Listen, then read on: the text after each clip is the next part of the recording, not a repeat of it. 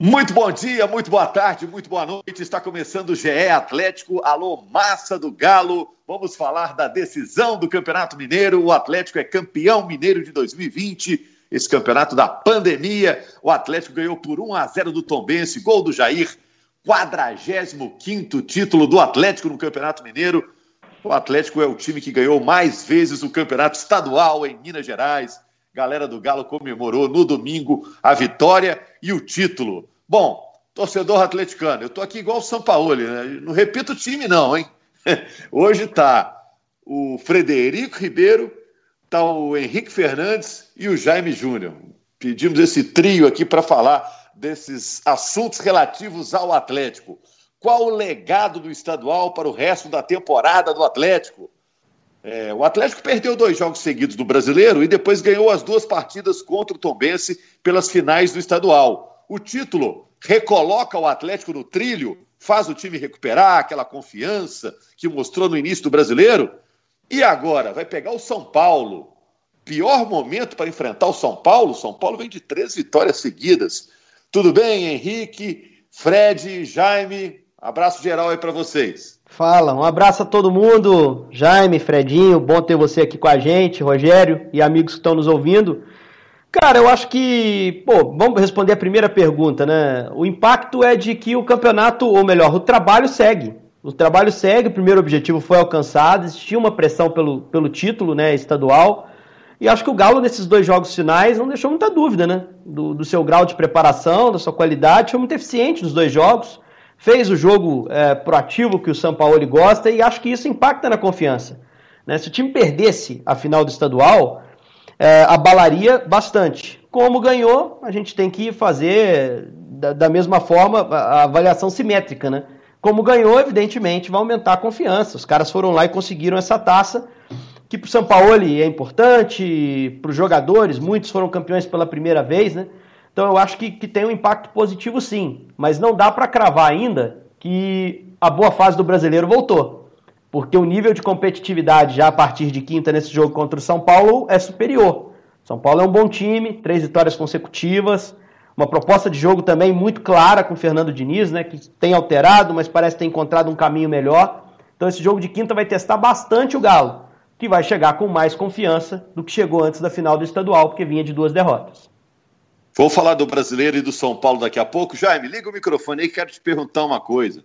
É, gostou da decisão? Foi uma decisão de bom nível entre Tombense e Atlético? O que, que você achou? É, por ser um time do interior, o Tombense, por mais que tenha os seus méritos, o Tombense está numa diferença muito grande, né? De patamar em relação ao Atlético. Então vimos um time que tinha proposta de se defender, tanto que o Eugênio Souza é, preferiu dar uma congestionada mais do meio de campo, né? Não conseguia sair para o contra-ataque, a gente viu isso no jogo de ontem. Não saía, não conseguia sair para o contra-ataque. A diferença técnica é muito grande. Então, venceu o Atlético os dois jogos, venceu o time que é muito melhor, né? A diferença técnica é, é gigante, né, Rogério? Frederico, é, o Frederico é o setorista do GE, a nossa página na internet, é quem cobre o Atlético diariamente. Você sentia que tinha, como disse aí o Henrique, um ambiente também de pressão, porque o Atlético vencesse esse campeonato, uma pressão interna, né, de que tinha que sair dessa vez esse título do estadual, você que está sempre buscando informações do Atlético? É, tudo bem, Rogério, prazer participar tudo novamente ótimo. do podcast com os amigos eu acho que a pressão do Atlético era natural, né? Os próprios jogadores, a diretoria, eles entraram nesse Campeonato Mineiro com a certeza que se não tivesse outro resultado a não ser o título, a pressão aumentaria, né? São dois anos sem ganhar o Campeonato Mineiro. O Atlético sempre bate no peito para falar que é o único representante da Série A em Minas Gerais. Trouxe o Jorge Sampaoli, né? É quase que uma obrigação esse título, ainda mais depois que o Cruzeiro foi eliminado na primeira fase e só sobrou Tom Benção ou Caldense. É, acho que o Atlético venceu, confirmou o favoritismo e acho que tem mais efeito psicológico de confiança do que realmente confirmar que o Atlético vai retomar o, bom brasileiro que começou a fazer.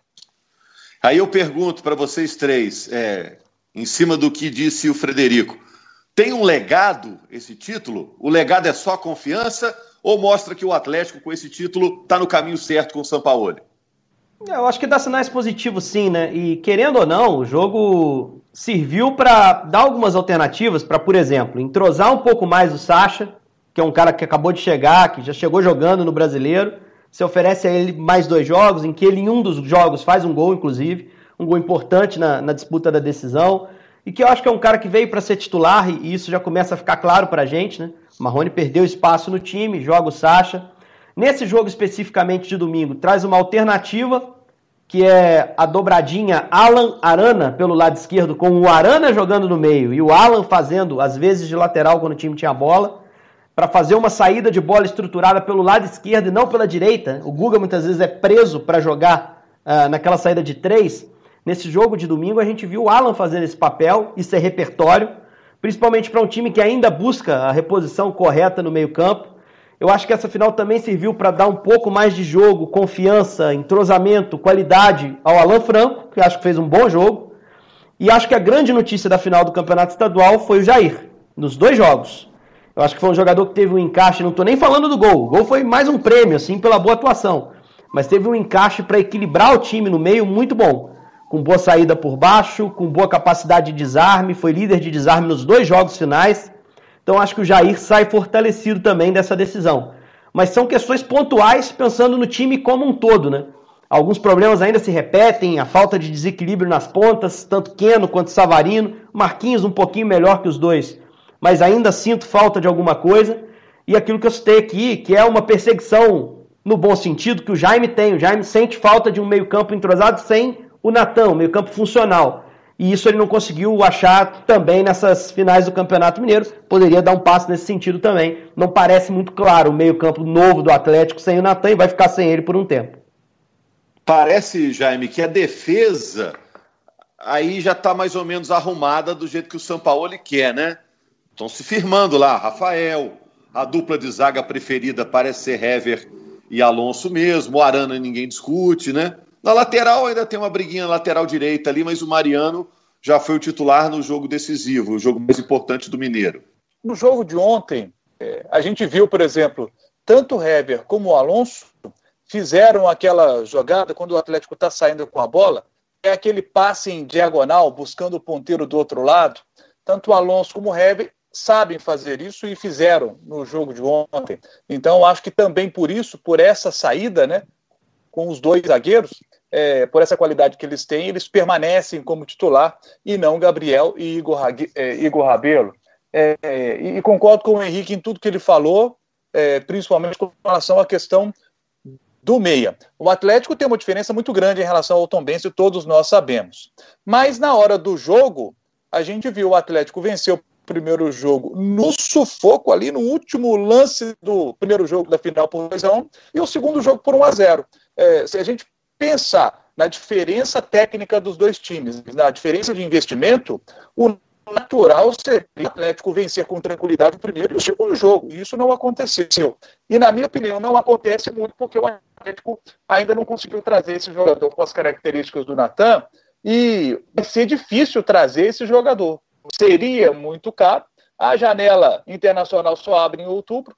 Então, assim, o Atlético está numa situação muito difícil para poder fazer essa, essa reposição. É, eu ficava, estava com a expectativa de que esse jogador pudesse chegar ainda para as finais do Campeonato Mineiro, para o São Paulo poder aproveitar as finais do Campeonato Mineiro, para poder colocar esse jogador, esse jogador e dar aquela ajeitada é, no time com essa nova peça, mas isso não foi possível diante de uma dificuldade de mercado que é compreensível. O Atlético já fez até demais, dos vários jogadores que já chegaram. Mas que essa peça tem que chegar, tem que chegar. Ô Fred, você acha que o Sampaoli vai diminuir aquela ânsia de ficar pedindo, pedindo, pedindo jogadores depois desse título de domingo? Eu acho que vai ser o contrário, viu, Rogério? Eu acho que vai continuar pedindo, senão pedir ainda mais, porque, como já me falou e o próprio Sete Câmara admitiu, existe uma lacuna nesse time aí que é o substituto do Natan, né? Apesar que o Alan Franco fez uma boa partida, né? Jogando nessa função, aquele meio que encosta na linha dos atacantes, aparecendo na área. Mas o Sete Campos já adiantou. Tem que ir atrás de um meia e de um atacante. pelo visto, vai ter que esperar a janela internacional abrir em outubro, como já me alertou, porque a diretoria do Atlético está tendo muita dificuldade na, no mercado doméstico né, brasileiro Porque todos os clubes sabem da necessidade do Atlético, é o substituto do Natan. E o preço dessas peças aí vão lá para cima, né? E o Atlético não vai, apesar de ter os investidores, o Atlético promete que não vai jogar dinheiro para o alto, como diz o, o presidente do Galo. Bom, a torcida do Atlético foi dormir feliz no domingo, mais um, um título aí para aquela sala de troféus bonita que o Atlético tem no bairro de Lourdes. Até o São Paulo e o Alonso sorriram, né? Nas redes sociais o pessoal está falando isso, né, Henrique? Então, é. agora é pensar no brasileiro, né? Porque o Atlético está em quinto lugar, começou muito bem, depois deu uma oscilada, e agora vai pegar o São Paulo. É, é uma encrenca, né? Porque São Paulo parece que finalmente tomou jeito, né? Três vitórias seguidas. É, mas ganhou do Corinthians daquele jeito, né? Com muita dificuldade é, com muito sofrimento, com uma dificuldade maior do que o Atlético teve para ganhar do Corinthians, apesar do 2 a 0 Corinthians, né? O Corinthians abre 2 a 0 mas o Galo vira ao natural e, e, consegue vencer aquele jogo ainda no início do campeonato. Ainda estamos no início do campeonato, mas ainda mais cedo. É uma boa oportunidade ainda assim, porque, e, e vou explicar, porque o São Paulo é um adversário mais forte, mas é um adversário que você joga em casa. O Coritiba você joga fora, mas é um adversário mais frágil. Então tem que buscar a reabilitação dentro do campeonato a curto prazo essa semana. Né? Eu acho que time do Atlético tem condições de fazer isso. Tem um jogo a menos agora em relação a alguns dos times que estão na frente, porque não jogou nesse fim de semana pelo brasileiro. Teve adiado o jogo contra o Atlético Paranaense. Não vejo a tabela a curto prazo do Atlético como uma tabela tão complicada quanto foi, por exemplo, quando saiu duas vezes para pegar Botafogo e Inter. Ali foi uma tabela mais dura. Então tem que ir jogando pensando nisso e aproveitando as chances, porque também não adianta você pegar o São Paulo em casa, jogar mal, ser derrotado dentro do Mineirão. Né? Então acho que assim é é preciso aproveitar essa oportunidade para encostar de novo na ponta do campeonato. Até porque o Inter também tem um jogo duro nessa semana, pega o Palmeiras na quarta-feira. Então, se for para olhar o líder, que se busque a reação nessa rodada do meio de semana com uma vitória em casa. Ô Jaime, o Atlético já cumpriu a missão dele no Mineiro, né? Já recebeu aí o diplominha, campeão mineiro, né? Agora pensa só no brasileiro e vai enfrentar um time, na sua opinião, que é também candidato ao título, o São Paulo, na quinta-feira. São Paulo está nessa prateleira que muita gente já botou o Atlético como candidato ao título também. O que, que você acha? Para mim, candidato ao título, o São Paulo eu ainda não colocaria, não. Talvez o São Paulo mais para frente possa até me convencer e se tornar aí um candidato ao título e queimar minha língua. Mas para mim não é candidato ao título, não. Não vai ser um jogo contra foram, como foram as partidas contra o Tom Benz, evidentemente que não. É um time com muito mais qualidade. Então a gente vai ver um jogo mais interessante também. É, um jogo mais bonito de se ver, né? Porque quando você tem um time que só se defende como é o Tom Benz, é, é outro nível de partida. Esse jogo com o São Paulo vai ser interessantíssimo, interessantíssimo. E o Galo né, tem de vencer essa partida. Essa aí o Galo tem que fazer os seis pontos. Porque o objetivo é ser campeão brasileiro. O Galo pensa nisso, tem isso como foco, como meta, ser campeão brasileiro. E quem quer ser campeão brasileiro, jogando em casa, tem que ganhar do São Paulo. E depois jogando contra o Coritiba, que é um time que vai lutar contra o rebaixamento, né? vai ficar na segunda parte da tabela. Esse é o tipo de adversário que você tem que ganhar fora de casa e em casa. É uma semana de seis pontos para o Galo. Não pode pensar em outra coisa, não. É, o Fred, você trabalha lá no GE, a nossa página na internet. Eu fico pensando na hora de montar aquele campinho. Não sei se você que monta o campinho da escalação do São Paulo, porque ele mexe muito no time, né? E o Jaime disse, é um adversário completamente diferente do adversário do domingo, que foi o Tom Bense. Agora o São Paulo é outra, outra história, né? Você está achando que ele vai modificar o time radicalmente para enfrentar o São Paulo? do Diniz, que é também tido é, como um técnico inventivo, criativo?